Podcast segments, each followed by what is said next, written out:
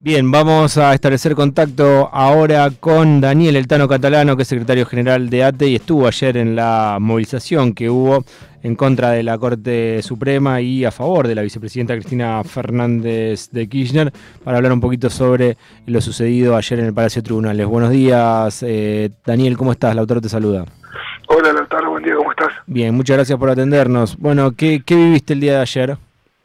Una jornada más de resistencia. Eh de todas las que, estamos construyendo y de las que vendrán, porque mañana, eh, perdón, el, lunes ya volvemos a, planificar de qué manera avanzar. En la Ciudad de Buenos Aires vamos a hacer un plenario de la militancia para poder también seguir fortaleciendo todas las acciones que, podamos para que se termine con el lawfare y la proscripción de Cristina. Así que mucha tarea para hacer en esta etapa del país. Eh, ¿cómo, ¿Cómo viviste la, la, convocatoria en relación a, la cantidad de gente, a lo que escuchabas y hablabas con alguno de los que estaban movilizando? ¿Qué, qué, te dice la gente? Mira, la gente está eh, tratando de, escuchar eh, a Cristina.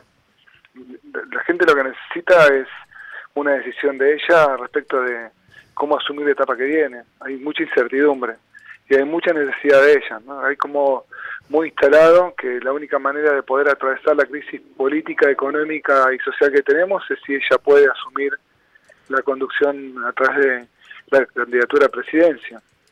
Eh, y de hecho hay como una motivación única sobre eso, ¿no? Eh, no, no hay otro nombre que pueda generar participación hoy entre nuestros sectores. ¿Vos no ves eh, a, mm, vos ya la ves a Cristina como con, como la, con la posibilidad de que vuelva a, ser candidata o, eso todavía lo ves un poco más eh, con pesimismo? No, no, yo soy un optimista de Cristina. Mm. Eh, y, lo, y lo cierto es que no voy a dejar de serlo hasta, hasta tanto que ella no, no diga lo contrario.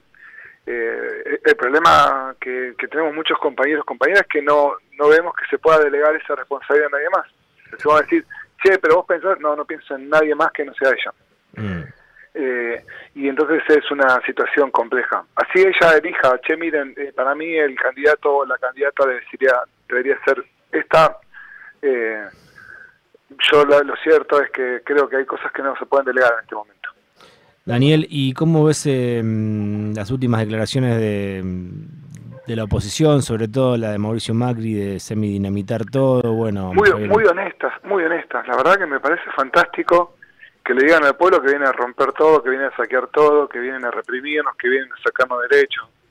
me parece me parece bárbaro.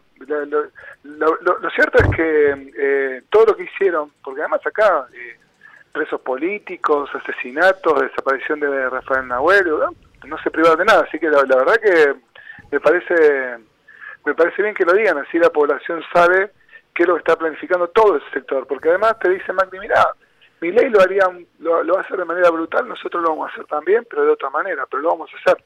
Mm. O sea, que quédense tranquilos que venimos a reprimir, venimos a sacar derechos, venimos a terminar con las protestas sociales.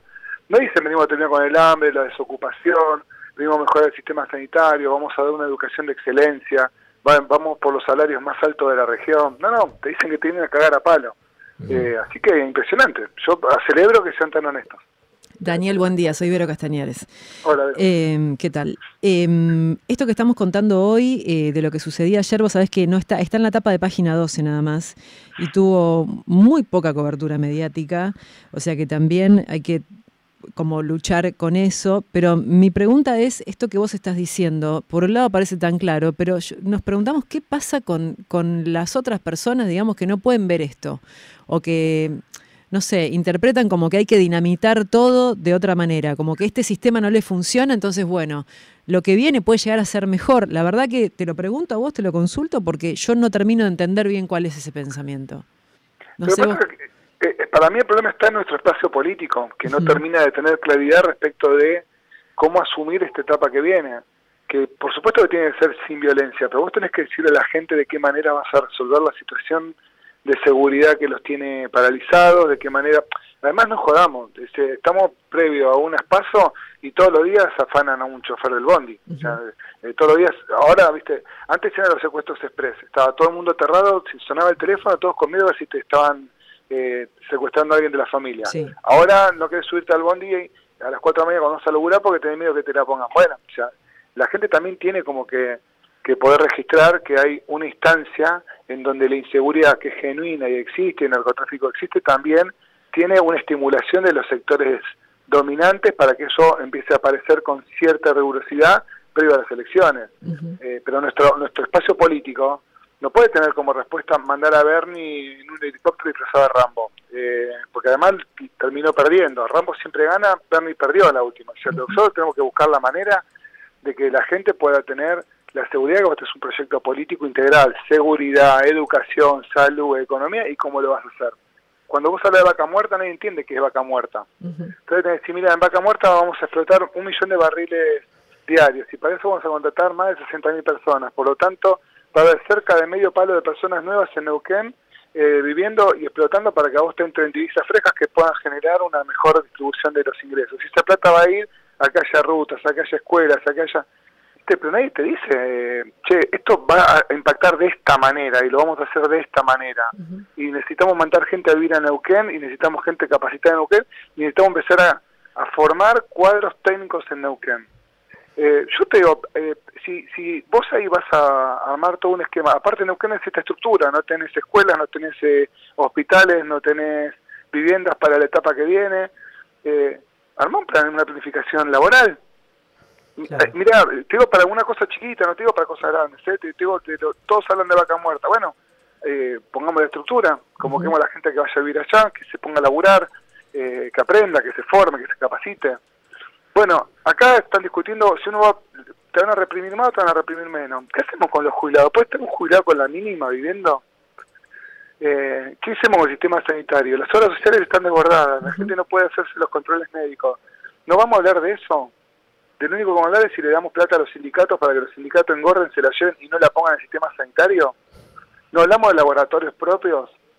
Eh, bueno, a mí me preocupa eso, ¿eh? porque hay todo un proyecto de país por el cual uno tiene que discutir y enamorar a la gente para que pueda creer de qué manera se salen. Hoy no estamos en esa etapa. Eh, Daniel, eh, ¿vos estuviste en esta reunión que hubo con Cristina y sindicalistas en estos días? Sí, sí, claro. ¿Qué, es lo que, ¿Qué, es lo que, dijo Cristina? Esto, que hay que discutir un programa de país, mm. Que no alcanza solamente con una, con una persona, con un apellido, con la voluntad de alguien, que tiene que haber un esfuerzo colectivo para poder salir adelante. Mm. que, es imposible pensarlo, que ella no se baja de nada, que no se sube a nada, que no es el momento de, discutir esto, que no se va a ir a la casa. Eso dijo, ¿no?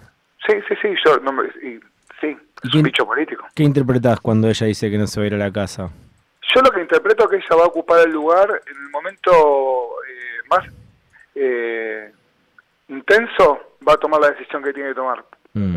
Entiendo que va a ocupar un lugar Mm. El que yo quiero que ocupe, no sé si será, pero entiendo que va a ocupar un lugar. Okay. Eh, y si es el de la conducción política y vamos todos a, guardia de guerra, será ese, no sé, todavía no sabemos porque eh, hoy vos asomás la cabeza y te, te, te, hacen percha en todos mm. lados.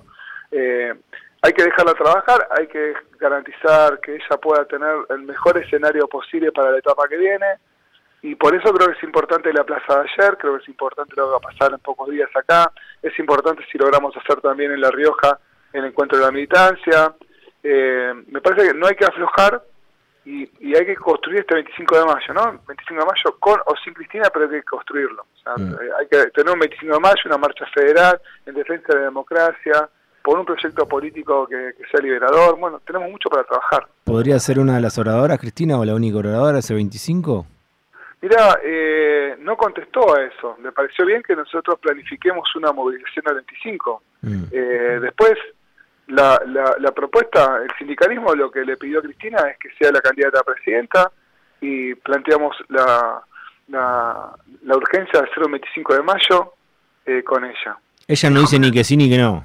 En claro, exacto. Hay que trabajar, muchachos. Armen su 25 de mayo. O sea, lo otro después se discute, que vamos a seguir discutiendo. Mm. Quizá nos volveremos a juntar el 24 de mayo. La verdad que no, no, te, no te puedo eh, decir algo que no dijo ella porque sería no, no, obvio, obvio, obvio, pero enorme, pero hay que construir un 25 de mayo y hay que trabajar además para que sea el único orador. O sea, para mí, eh, si nos convoca Cristina el 25 de mayo, vos sabés lo que va a hacer. Va a ser hormigas saliendo de, los hormigueros, vamos a salir de todo lado caminando, vamos a estar pero marchando con una alegría y una felicidad, ojalá eso suceda porque necesitamos de ella. Mm. Muchísimas gracias, Daniel.